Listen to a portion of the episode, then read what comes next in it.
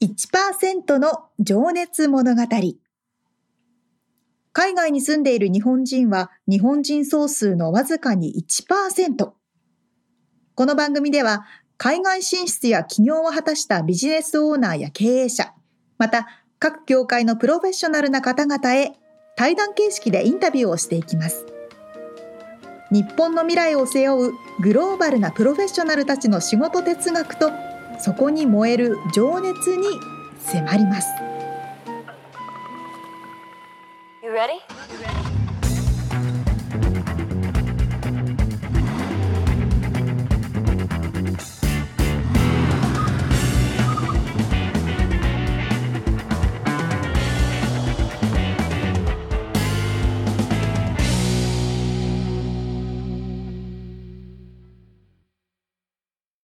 んにちは。こんにちは。1%の情熱物語277回です。皆さんお元気でしょうか？元気ですか？もうハロウィンも終わって11月ですな、こりゃ。もうあっという間に冬が来ますね。うん。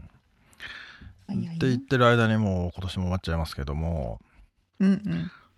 えー、ちなみに沙織ちゃん、スタンディングデスク使ってますか？をコロナ禍で買ったが、えー、2ヶ月くらい使って今は押し入れで棚として利用しています。えー、あそうなん？みつさん使ってます？俺はね実はね最近購入しまして。お。っていうのがですね確か前、うん、先月だったかな？あの腰が痛いって言っててあの沙織ちゃんに勧められた椅子を買ったら調子いいよとかって言ってた、矢先に多分あの収録の本当に数日後なんだけど、うん、結構な勢いで腰を痛めて。なぜ？まあちょっと疲れ出張前に仕事を詰めすぎたのとサーフィン頑張りすぎたみたいな感じで、月曜、まあ、土日に連チャンでサーフィンをすると結構月曜日いつも腰痛えなってなるんだけどさ。はいはい、まあ、あとその海が冷えてきたっていうのもあるのかもしれないけど。で月曜日にもまたいろいろさなんか会食とかも重なって夜までこうなんか姿勢を正していたら、うん、なんか帰り帰ってきてからやばこれちょっとやばいかもみたいになって。そうそう。まあねでもそれカイロとかに行ったらやっぱりその、うん、あのああいう椅子に座るのもいいけどうん、あれはこう腰を反らせるためにやるから、うんうんうん、それをずっとやっててでしかもサーフィンの波待ちの時も腰を反るのねこうこうなんつうの。そうだそうだ。背筋を伸ばすっていうかさ、うん、それででもそればっかやってたらそこにもう負担が集中しちゃうからなるほど、ね、曲げるのも大事だしだからずっとその同じ格好をするのがもうダメなんだよみたいな感じで。そうなんだ。でえー、結局どうせずっと座ってなきゃいけないからと思ってスタンディングディスクを購入、うん、まああの中古でメルカリみたいなやつでね買ったんですけど、うんうんうん、で最近使い始めてて調子いいんだけど、うん、って言ってるとまた言いたくなりそうだけど。なんで沙織ちゃんはやめたの？スタンディングデスクを使うのめんどくさいめんどくさい。ああ。なんかね、私、一個のとこで座ってらんない人なんですよ。ああ、あっち行ったりこっち行ったりするのね。そうそうそうそう。だから、うん、じゃああれかみつさん、立ったり座ったりしてる感じですね。そう、だから、まあ手動なんだけど、こうぐるぐるぐるぐる回すと、机がミヨーンって、あの、今は座ってるけどね。うんうんうん、最近のルーティンはねもう午前中はもう立ってるおいいですねで飯食ってから座ってちょっとやっってまた夜夕方ぐらいに立ってるみたいな。へえなるほど。ことをやってますね。ちょっとあの数ヶ月後にまたどういう感じか。そうですね。どうなってんのか。全く使わなくなってんのか。成果を聞かせてほしいです。いやでもなんかスタンディングデスク高えなと思いながら、ね、電動だった？うん私は机の上に置くスタンディングデスクで、ああそういうやつか。うん、なるほど。結構高いですよね。大きいやつ買うとね。そうそうそう。350度ぐらいするちっちゃいだから。いいやつそれはいや無理だと思って中古で探したら100ドルで売ってる人がいて、うんうんうん、もうすぐ取り行きますって言って取りに行ったんだけど。えー、クレグスリスト、いやオファーアップっていうアプリね、ああはいはいはい、うん。えー、使ってます、ね。まあアメリカにいる人はね使えると思ううん。はい。はい。そんな感じですじかゃあ本編入りますかね。はいお願いします。はい。毎回一人の方のインタビューを4回に分けてお届けしているこの1%の情熱物語ですが今日からまた新しい方のインタビューです。はい。今日はなんとなんとというか、もう沙織ちゃんも知ってると思いますけどもうん。ロサンゼルスで知らない人いないと思うんですけど、うん。ロサンゼルス現役警察官でいらっしゃいます永田由里さん。ほう。え沙織ちゃん知ってますか？私知らないです。あ本当。ええあのー。日本人でアうん。メリカの警察官ってこと、まあ話にも出てきますけど、うん。えーアメリカ国籍をとまあ取ることに至るわけなんですけどね。まあもともと日本でお生まれになられて、はいはい、えーアメリカに来られてっていう。で今はアメリカのロサンゼルスの警察官マジですか？活躍していらっしゃる方がいらっしゃってですね。すげえ。まあおもろかったっす。ちょっと早速聞そうですね。きたいです。はい。はい。聞いていきましょう。ということで第1回をお聞きください。はい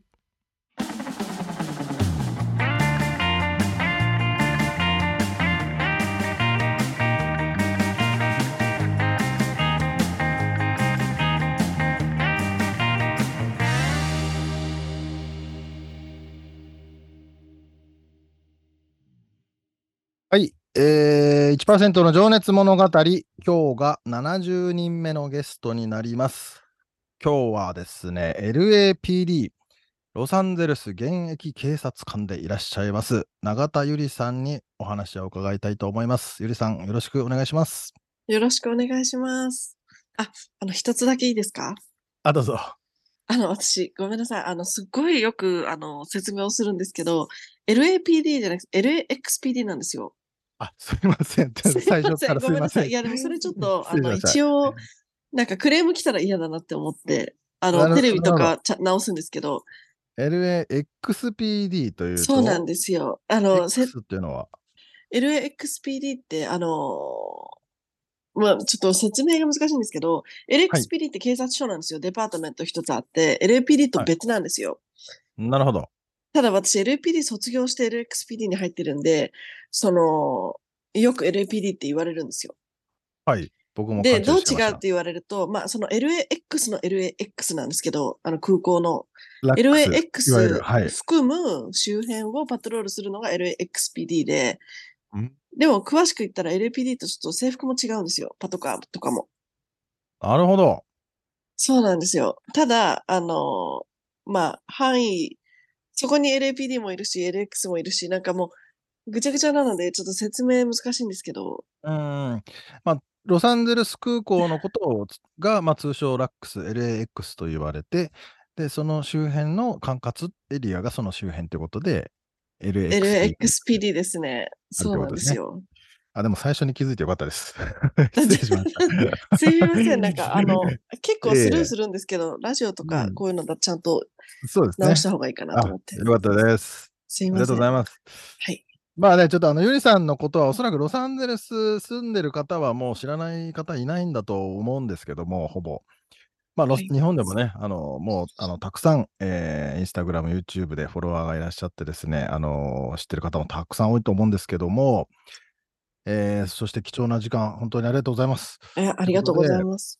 あの、ちょっとあの、ゆりさんの口から、今の、あの、お仕事内容とか、活動内容をさらっとご紹介いただいてもよろしいですか？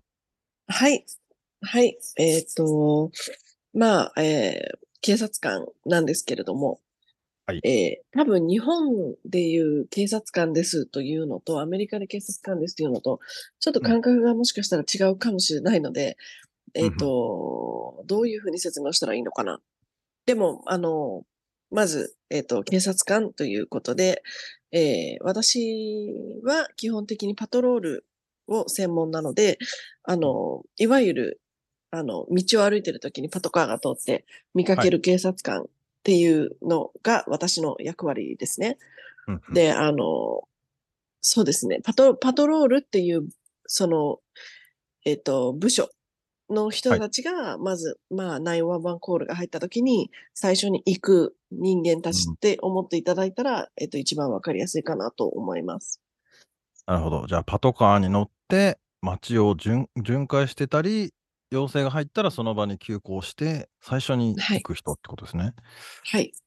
はい。まあ、いまあ、一応、日本とアメリカでは一番大きな違いと言ってもいいと思うんですけど、まあ、銃社会であるっていうことで、はい。こちらの日本の警察官で銃を所持している、所持というか、もう 携帯しているうん人って結構上の方なのかな？ちょっとわからないですけど、ゆりさんはもう常に銃を持ってらっしゃるわけですかね？はい。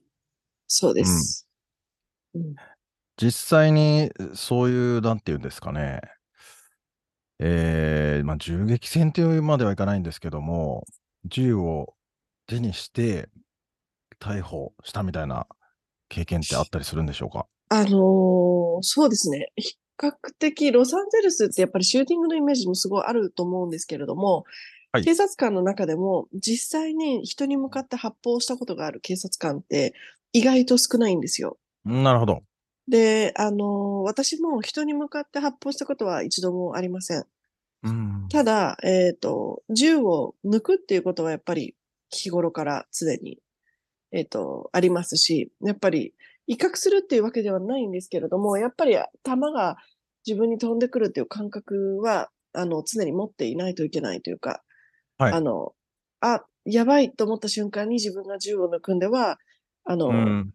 遅い遅い。っていう状態なので、あの、やっぱり常に銃をあの出して仕事をすることもありますし、それが、あの、ショットガンとかライフルだったりとかもしますし、立てこもり事件とかありました。あの、らそういう、そうですね、あの、ずっと外に立って、ずっと大きい銃を持って、あの、うんっていうこともありましたね。うんうん。なんかちょっといきなりこういう質問もあれあれなんですけど、一番なんか印象に残っているじご自身が関わった事件ってどんなものか伺ってもいいですか？うーん印象に残った事件っていうのは、例えばどういった意味で印象に残ったっていうか。こう危なかったなーとか、あー命救われたなーみたいな、ちょっとあーそうですね。やっぱり、あの、一番私が忘れられないなと思うのは、はいえっと、まだ新人の時に、えっと、夜勤必ず働くんですけれども、夜働いていて、で、あの、でもトイレに行きたくなるじゃないですか。はい。で、夜中にトイレに行きたくなったので、まあ、パトカーを降りて、一人でトイレに向かっていたんですね。うんはいで、あの、ロサンゼルスって今結構人権、あの、人件費がないというか、人が足りない状態なので、えっと、基本的に夜でも女性でも関係なく、一人でパトロールが多いんですよ。で、あその日検、察検察官の人じ人がす少ないってことですかね。そうですね。ね。はいはい。そうですね。だから、その日も、その夜も私は一人でパトロールをしていて。で、パトカーを降りて歩いていたら、後ろから、あの、襲われて、えっ、と、首を絞められて、あの、本当にもう、息ができない状態で、はいその時初めて、あの、警察のあの黒い無線あるじゃないですか、はい腰についてる。あれに、あの、エマージェンシーボタンがついてるんですよ。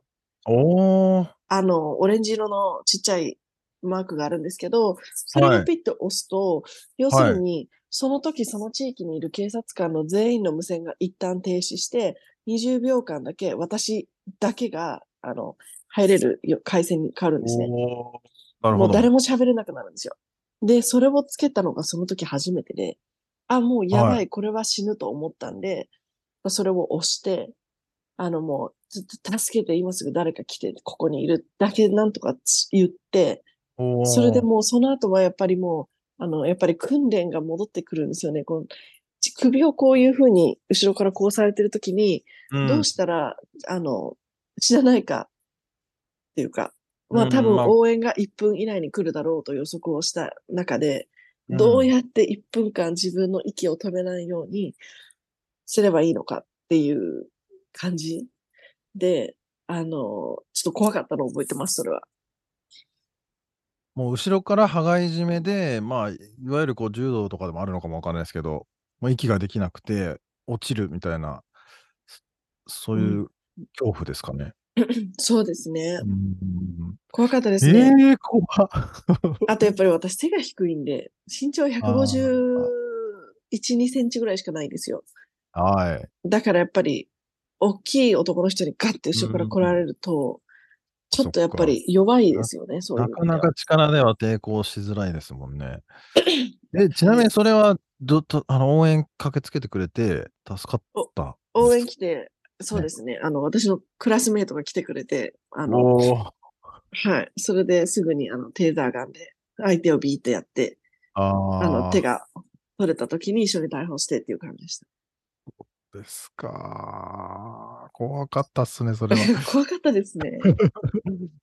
いや、うんもう実はね、ちょっとあの、ゆりさんが出てらっしゃる日本のテレビ番組とかね、あの、まあ、YouTube、まあ、ゆりさんご自身がやってらっしゃる YouTube チャンネルとかでもね、いろいろそういう話が出ているんですが、あの、訓練の時も、あの、まあ、その首絞められたりとか、まあ、ガスを部屋に入れられたりとか、まあ、なんかちょっといろいろそういうのをね、知りたい方はちょっとチェックしてもらえるとすぐ出てくると思うんで、あの、はい怖っみたいなことをね、訓練としてやってらっしゃるっていうことで。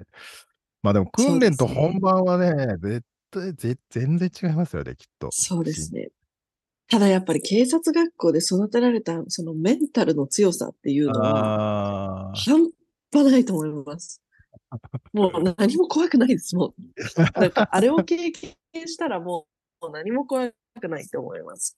そうですか。いや、うんほんと僕もね、ちょっとなんかあれを見ていると、過酷だなぁと思いました。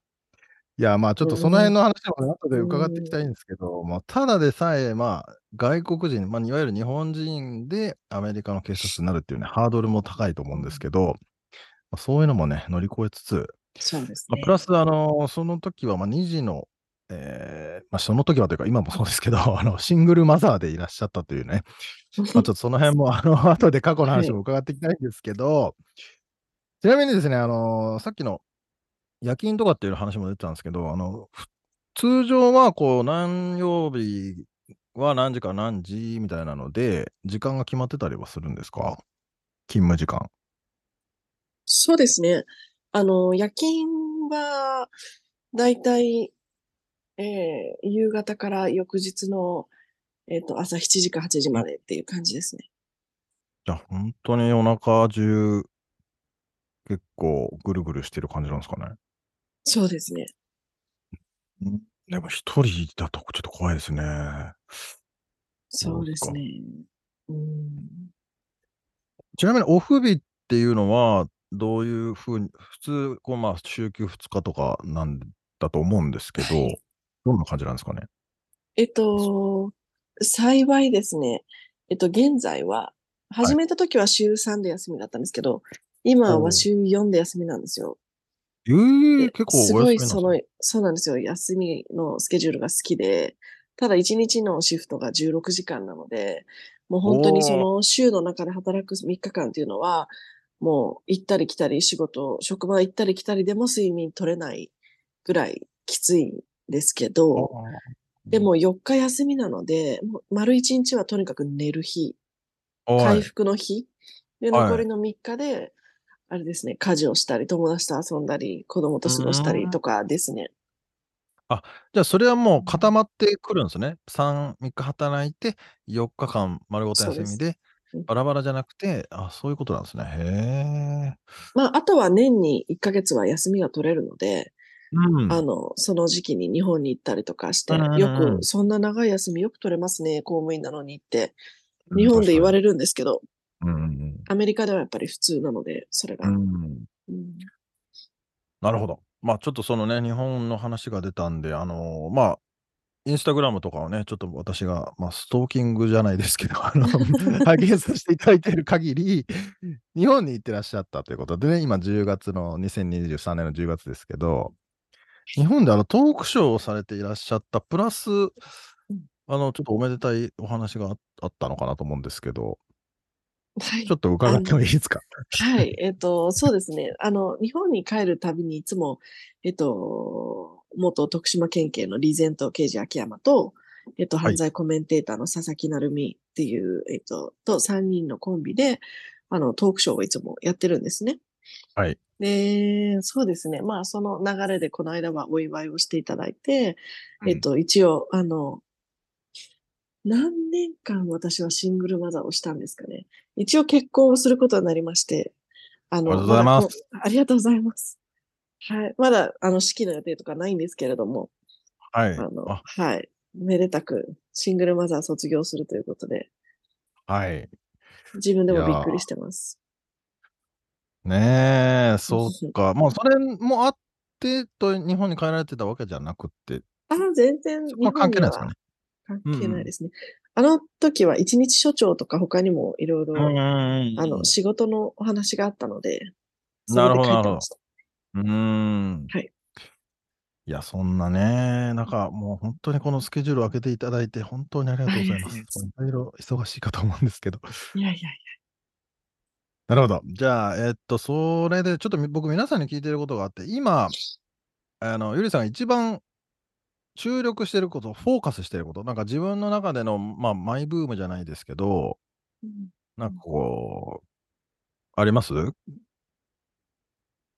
そうですね。やっぱり、人身売買に関する、えーうん情報っていうか、うん。人身売買に関することを、こう、深掘りしていきたいというか、あの、はいその上で、被害者の方たちにどういうふうに私が、私とし、私自身もそうなんですけど、私が、あの、立ち上げた NPO の、えっと、まあ、プレジデントとして、どういうふうな形でサポートしていけるかっていうことを、えっと、一番フォーカスをしてます、今。あの、もちろん、まあ、警察の仕事もって言われたらそうなんですけども、やっぱり、それはその、時間でやって時間で終わるっていうメンタルなんですよ、警察の仕事は。なるほど。そうですね。じゃあ、その空いで、ている時間で、そうですね。その、えっ、と、少し補足させていただくと、2021年に、あの、ゆりさんと他の方もかな、一緒に立ち上げられた NPO 団体で、ラブスペクトラムというのがですね、はい。で、まあ、ウェブサイトもあるんで、皆さん、あちょっとリンク貼っときますんで、チェックしてもらえたらと思うんですけどしくお願、いします。その人身売買撲滅を、まあ、目指して、えー活動をするという団体でいらっしゃるということで、まあ、実際これはやっぱりその、まあ、こういうね、メディアを使って発信をしたりとか、その他の活動っていうのはちょっとどんなものをされてらっしゃるか伺ってもいいですか？そうですね。あの今の時点では、やはり、はい。その私もともとこの団体を立ち上げるのは、自分が退職をしてからっていうふうに考えてたんですね。で、やっぱはい。りいろんなこと同時にするっていうのはちょっと限界もありますしっていうメンタルだったんですけどもうんうんうん。うん、あの、まあ、とある私が尊敬する方に、あの、退職したらやるんだってこと言ったら、え、なんで今やらないのって言われたのがもう衝撃的で、だよねね。って思って、うん。まあ少しずつでもいいから、やっていけばいいじゃん。できることをっていうことで始めたんですよ、2021年に。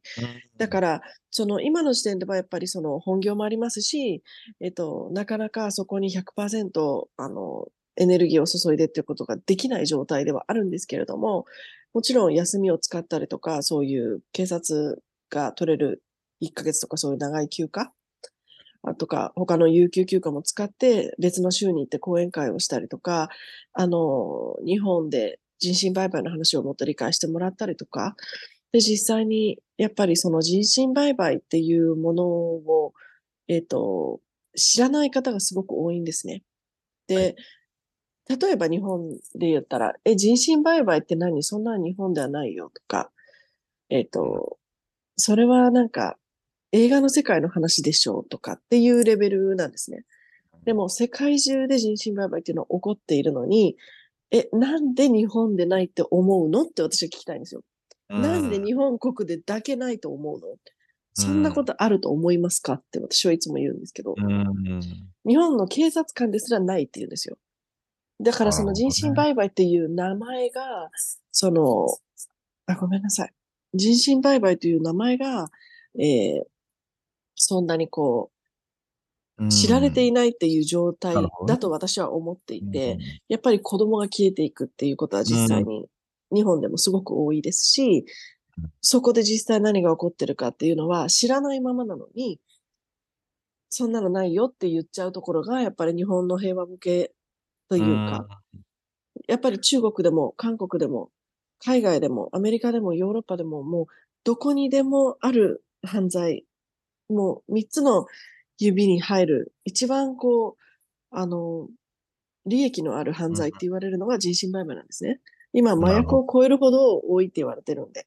だからそういう中で、やっぱりその日本にないっていうはずはないですし、はい。えー、アメリカではもう本当に、もう、気持ちの悪いほど、もう多分本当に田舎の方とか行くと、地下に家がある家がほとんどなんですよ。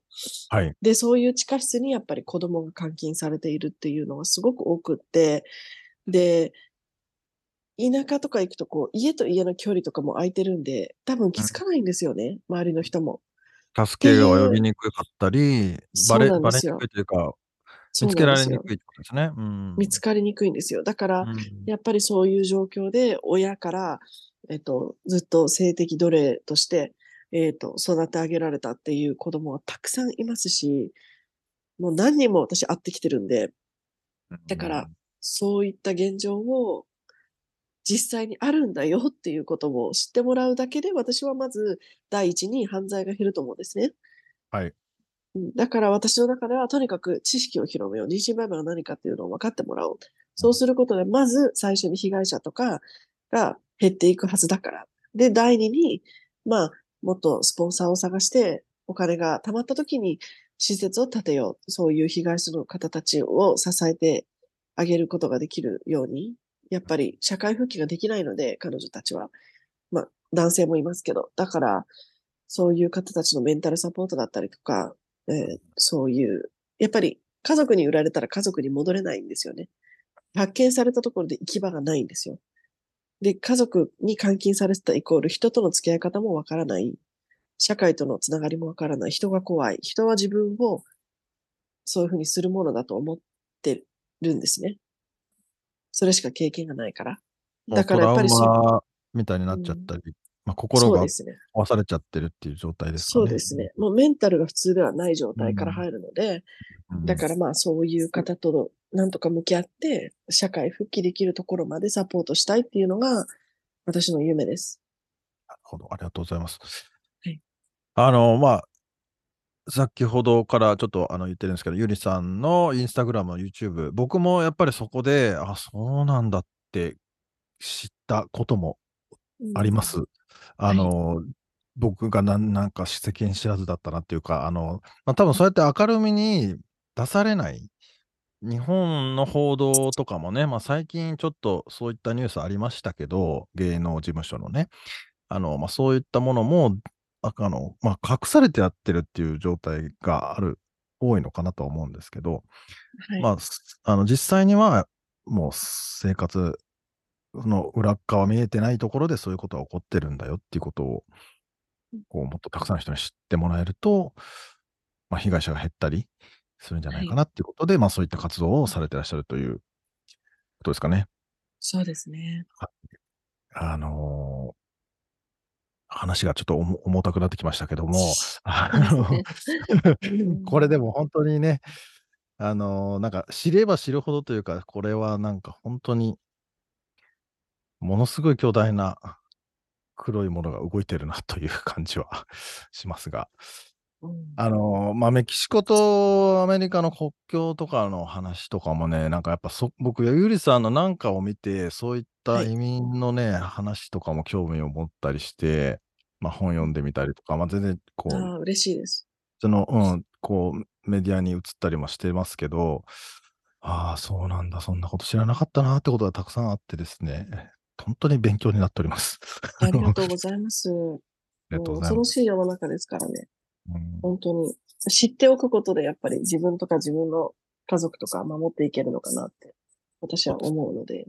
はい。うん、ありがとうございます。じゃあちょっと、はい、えー、今からちょっとゆりさんのお生まれから過去の話をね、ざーっとどうやってなぜに警察官になられたかっていうところを、えー、まあ、まあ、高校生ぐらいの頃はギャルだったっていう噂を聞いてるんですけども、あの、お恥ずかしい。も う本当にそれ。すいません。その辺も含めちょっと次回から伺っていきたいと思います。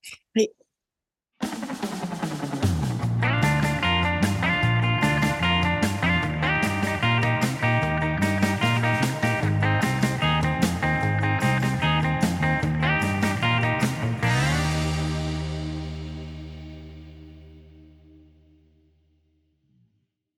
と存じ上げなかったのが、非常にあの、申し訳ないくらいすごい人じゃないですか。いや、そうなんですよ。今、インスタグラムの、まあ、プロフィールにも書いてますけどね、うん。えーフォロワー数4.8万人、まあ、これ配信されてる頃にはもう5万人とか言ってるのかもしれないですけど、うんうんうん。YouTube チャンネルの、えー購読者数が6.4万人今うん現時点で収録してるのが10月2023年の終盤、うん。10月終盤ですけどはいはい。もうものすごい、えーフォロワーの方が、えーフォロワーたくさんいらっしゃる方に、まあ、インタビューさせてもらえただけでもね本当にありがたいなと思うんですけど、うん。うんいやーこれがね面白いかったんですよ。何が驚きってパッとお話を最初お伺いした時にあっていうことはきっとアメリカで育って英語もネイティブの方なのかなって思ったわけですよ。あれそれじゃないとこのこのね LA で犯罪率も高いですし、うん非常に大変な環境の中で、うん日本語ネイティブのことができるのかなって思ったけどまさにされてらっしゃる。もうね本当に不可能を可能にしちゃったみたいな感じの勢いだと思うんですけどすごすぎる。まあねその辺の話はまた出てくるし、まあ、最後にちらっと、あの振ったんですけど高校生の頃はギ ギャルだったみたいな、ね、話から まあおもろいんですけどね。まあそこはちょっと次回に取っとくとしてちょっと今回、うん。あのお印象的だったのがね、3うん日3日オンで4日オフっあうんうん。うんつう話、これもなかなか。ねすごいよね、うん。すごいっつうかなんか4日休みだったらおいいなとか思うけどでも実際実際考えて1日16時間働くって。そう。やばいよね。しかもそれが3どんだけ大変。日続くってどういうことやねんと思うけど。いや本当 精神的にだいぶ強くないとうんうんうん。疲れちゃってねそんなパトロールしてる場合じゃねえってなっちゃうよねなんか。なりそうなもんだけど、ね。うん。まあ、それがねなかなか印象的だったのとうん。まああとさ後半で話をしてらっしゃいましたけど、まあ、人身売買。はい。まあ撲滅のための活動をねしてらっしゃるってことだったんですけども、それがあんまりだから知られてないってことと、うんうんうん。その、まあ、そういう犯罪があるってことでその麻薬とかのニュースとかってめちゃくちゃいっぱい出てくるからさ、うん。あそういう犯罪があるんだなって思うんだけどそれよりもでかいぐらいの規模のまあ犯罪組織というか犯罪が、うん。の大きさ？闇の大きさというかね、まあこれはちょっとなかなかこう具体的に話がしにくい部分もあるんですけど、うん。うんその日本のね芸能事務所の話とかね。まあなんかいろいろそういうのがあって、どういうこうあれなんだよね。こう世界の本当のことって隠されちゃうよなみたいなね。なんかつい最近、うん、サウンド・オブ・フリーダムっていうアメリカの映画が話題になった。サウンド・オブ・フリーダム？うん。いやまさにそれはねゆりさんがねもうこれ見てくださいって言って、インスタで言ってた、あやっぱり。うん、そうなんだ。あのまさに人身売買？うんうん。私はね見ようと思っててまだ見てないんですけど。あ俺もです。まさにミツさんがおっしゃったようにその深い闇でみんなメディアとかも触れないようなところ？そうそうそうそう。とかハイパワーが動いてるところ？っていうのを強調してるから話題になってるっていう。う。んうん。とかね、まあ、最近俺がねそのポッドキャストで、まあそのまあ、そっちとはちょっと話もリンクするけどしないかもしれないんだけどあのメキシコからの移民の話。うんうんうん。で、まあ、そこでもやっぱりそういった人身売買っていう話はやっぱり出てくるんですよね子供が、うんうんうん。子供だけがなぜかアメリカに飛ばされるとかね、うんまあそういうのの、まあ、僕はちょっと文献を読んだりあこういうことがあるんだなって勉強してましたけどね、うんう最近は。うん、まあ。ここまでうん分かりやすい目的うんで非常にこうパッションをそこに捧げているっていう警察官の方ってどれぐらいいるんだろうなって。ねえ警察といえど考え方はいろいろだし、うんまあ政治的なところもねなんかあるのかなとかねまあその辺はねそういうことをしてるな。うんなかちょっとだだんだんあのその辺の話にも触れていってるかなとは思うんですけど、うん。まあちょっと話を変えると、うん。もう一個だけ沙織ちゃんがこの間ペッパースプレー買ったって話してたじゃない？うん。先月さしてたしてた。それってなんだかきっかけがあったんだっけ？ちょっとなんかなんであの話になってんだっけなとか思いながら、いややっぱ LA の犯罪率の、まあそういうことか。うん、高さを感じるからですかね。まあ最近ちょっとねそんなニュース増えたしうん。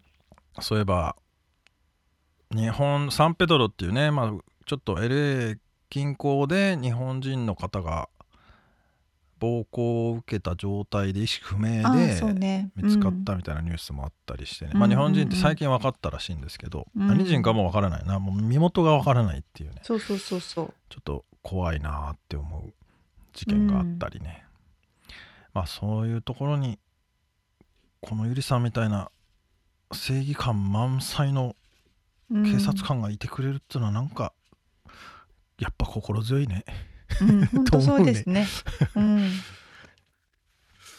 はいすすごすぎる。すごすぎるんですけどすごすぎるの。いやもうねこれはね最後まで本当にあのーすげえの連続のお話ばっかりなんでちょっと楽しみに次回もね、聞いてもらえたらなと思いますけど次回はどんな話になります？はい、次回はその高校時代ギャルだったっていうところの真相を 暴いておりますがそこからまあ、えーお母さんがね人身売買のリサーチをしていたっていう話とかねうんうん。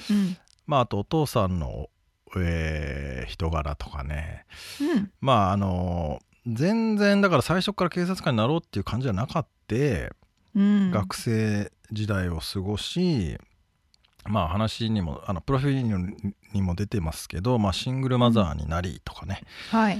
でそっからなんで警察官っていうところまでをちょっと次回もおもろいです聞いてます気になる。楽しみにしてます。はい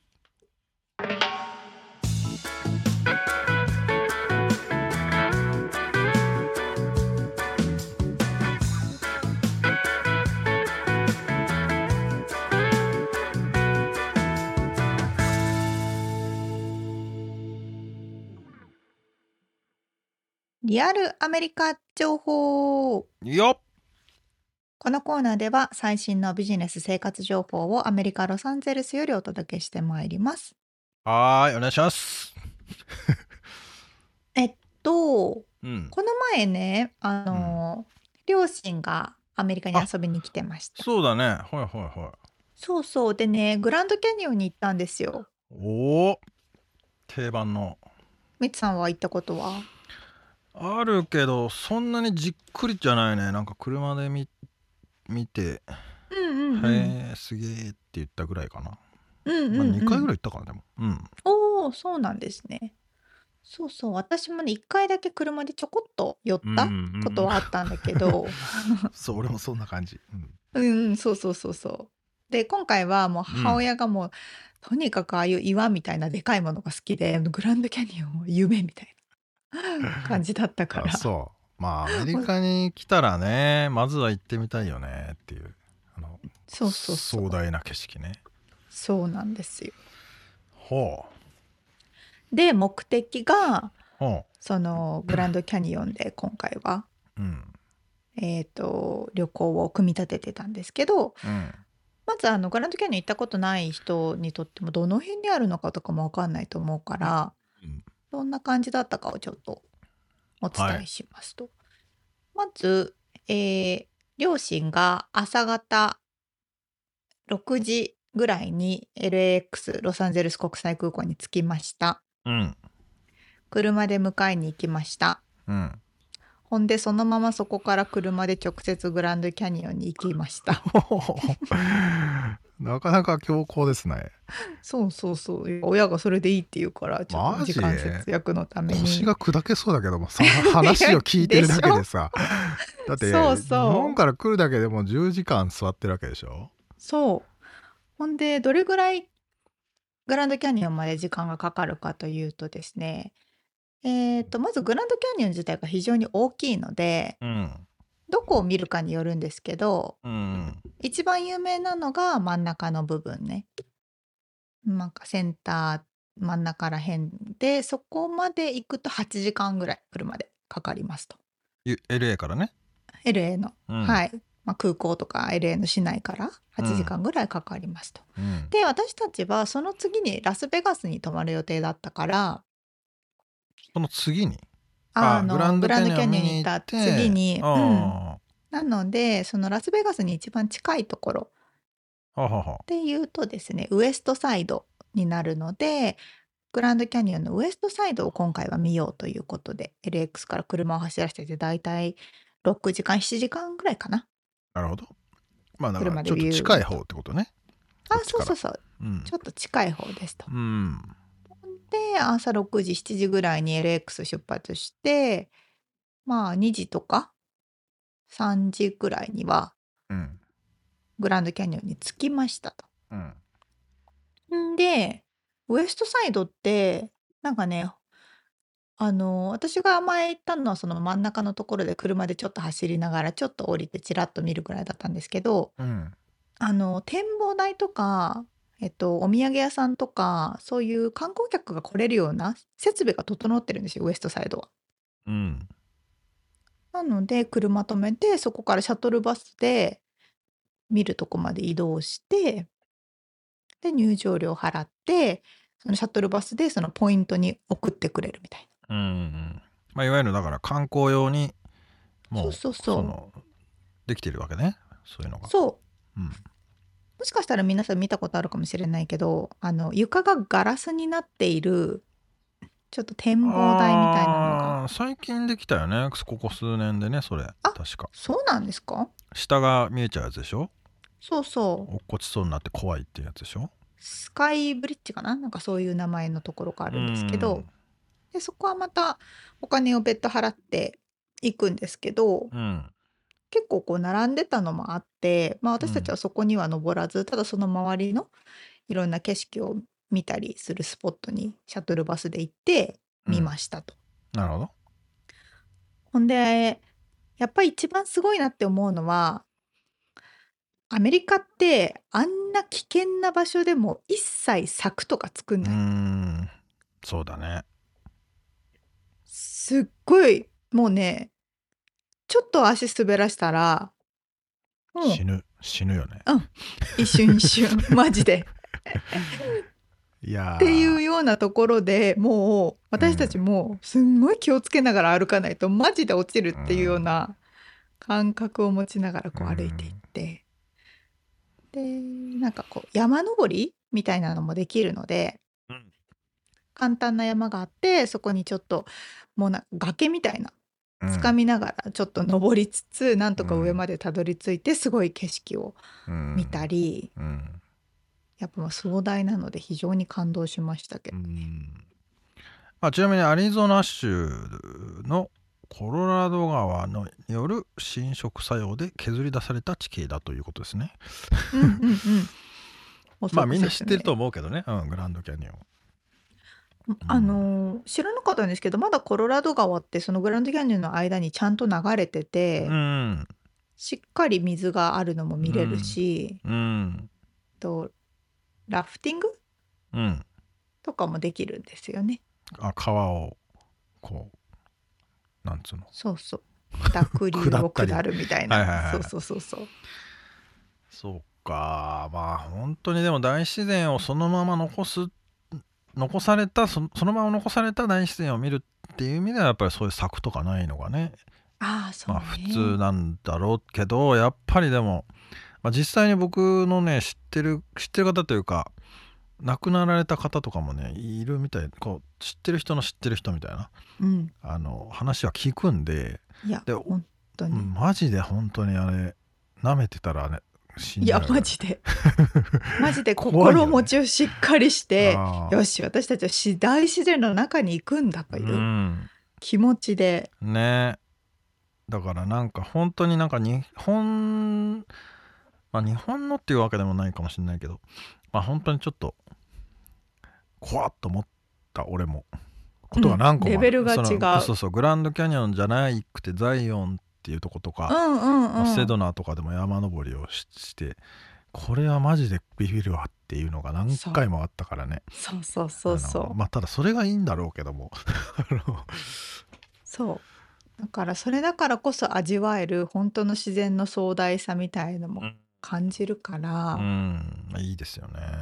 一回見に行くの、ね、すごい巨大だなと美しいなと、えー、えじゃあ何？そ見に行って、うん、グランドキャニオンでは泊まらずにベガスに泊まるってこと、うん、泊まったってこと？ねベガスまでも2時間半ぐらいかかるんですよ。あ一番近いえー、グランドキャニオン側いわゆるウエストサイドからベガスまでも2時間半かかるからさすがにそこから2時間半かけていくのは大変なので、うん、でそこのウエストサイドに近いあの、うん、キングマンっていうちっちゃい町に泊まったんですけどルート66が通ってる場所。うんうん、ルート66もね有名ですよね。そうですね。うん、ただねあの車でみんなそのシャトルバスから降りてみんな自分の車でその、各ホテルに帰ったりするんだけどうん。その時にあの、シャトルバスの運転手の方がうん。もう暗くなってきたからこっからは、えっと、牛も出るし鹿も出るしアンテロープとかも出るしとにかくいろんなものが出るから運転はとにかく気をつけてって言って。私たちも運転してたら家畜がいるんですけど柵がないんですよ。あへえだからもう横で牛がいっぱいご飯もうど車のすぐ横で食べてたりとかすごい気をつけながら。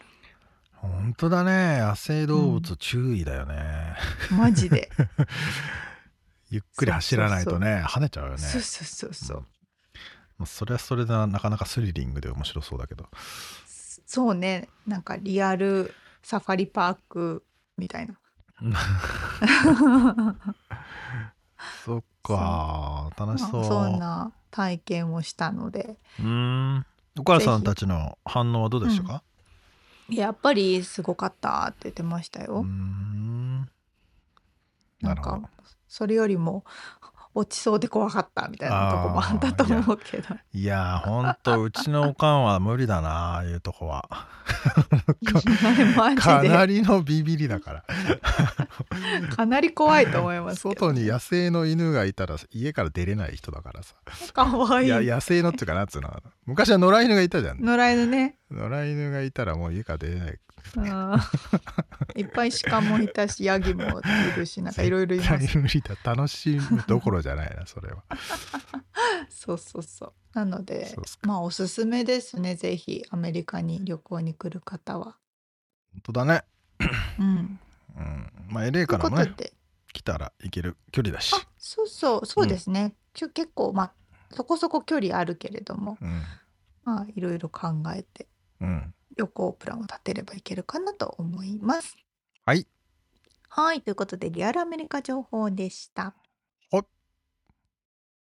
起業を目指す人086のビジネススクールへ GO! スクール .086.com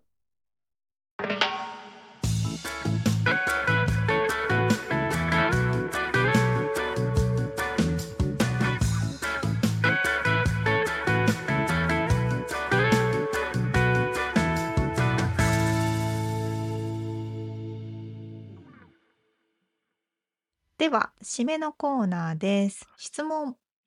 はい質問えーっとゆりさんのお話にあやかってというかまあちょっとこの話前にもしたかもしれないんですけど、はい。さおりさおりちゃんが小学校の時ってうん。まあ登下校うん。どうしてた？みたいな話とかちょっと改めてしてみたいなと日本の治安というかね、うん、その辺含めそうですね。どんな登下校でしたか？スタイル。私は公立ではなくて国立のちょっと離れたところに通ってたので、うん、で家は山の上にあったので山の上からバス停まで下山を30分ぐらいかけてして一人で？そう。小学生？そう。わおでそこからバスに乗って バスで30分ぐらいかけて学校に通ってました。わお。がバスは学校のあれなんだ。公共のバス。マジ？す、うん、そういうのは定期みたいなの持って？そうそうそう。すごいね。じゃあ他の一般の人も乗ってるんだ。そう。うちの学校はみんなそういう風にして通ってきてましたよ。それ山梨だよねちなみに。そう山梨の、うん、えっ、と 山梨大学附属小学校へえー、じゃあ本当に一般のおっさんおばさんサラリーマン学生とか混ざった状態でバスに乗ってくんだ。そう。だからあの地元の子たちが通う公立って一緒にみんななんか旗黄色い旗持ちながら登校したりするじゃないですか。むっちゃ憧れた。いや俺もだ俺はそのタイプなんだよね。だから家の近所のどっかの一角に、はいはい、とりあえずみんなで集まって、うん、でなんか年長さんが班長みたいな旗振り旗持ってて、でそれに6年生5年生4年生がゾロゾロゾロゾロついていくみたいな。おいやだったと思うんだけどな。なんかそれ途中からバラバラになったのかな。なんかあんま覚えてないけど。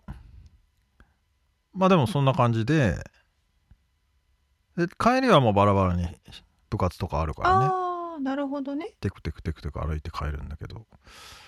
まあ基本日本は自分たちで一人で帰るってことが多いですよね。そうだからなんかそれをさこの人身売買とかの話を聞いてからさその初めてのお使いとかの話とかをさ、うん、見るのもさ、ね、なんかこれはこれで治安がいいんだけどもなんかなかなかすげえことしてるなっていうね。と本当、うん、それを悪用する人もきっといるんですね。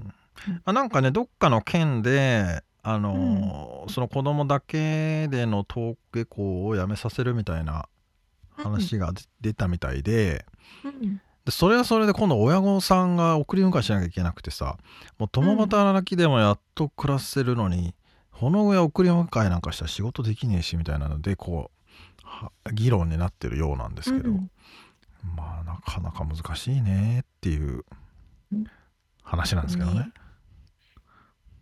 いや、アメリカはね、高校生まで送り迎えしますからね。うん。まあでもそれはもう完全にもう、それカリフォルニア州だからなのかね。州によって違うのかもしれないけど、まあ、それはもうアメリカでは当たり前のことになってるもんね。うん、だから仕事を雇う側もまあそれはじゃあなんつうの？フレキシブルにして、うん、送り迎え行った後にまあこんな時間働いてくださいみたいな体制になってたりはするからね。うんうんうん、それは どっちがいいのか分かんないけど。違いますね、うん、はい。はいまあそんな話でした。はい。今回お届けしました。はいどうぞ。あいや大丈夫です。あの今回から、うん、あの最後の一言を増やそうと思って今思い出しただけなのでどうぞ最後の一言っていや僕が言うことをちょっと増やそうと思ったんで フライングしちゃいました。言うのかな？そう言うんです。お言いますよみつさんが何か言いますよ。さあということで今回お届けしましたインタビューとリアルアメリカ情報のインフォメーションはブログに掲載しております。podcast.086.com、podcast.086.com、または1%の情熱物語で検索してみてください。はい、えー、1%の情熱物語は日本を飛び出し世界で挑戦していく人を応援します。ご家族、友達、同僚などへのご紹介、ご自身の SNS やブログなどでの番組紹介など大歓迎です。っていうのをちょっと言おうとしたんだけど、長えな。ぞ言ったぞということで、えー、いいですか？えっと、いや、もうちょっと言いたいです。番組がちょっとでも面白いと思っていただけたら、ぜひフォローをお願いします。お便り、レビューもお待ちしています。はい、番組サポーター、パトロンさんからのご支援も引き続きお願いします。詳細はウェブサイトを見てね。ということで、今週も聞いてくださってありがとうございました。ありがとうございます。また来週お会いしましょう。じゃあね。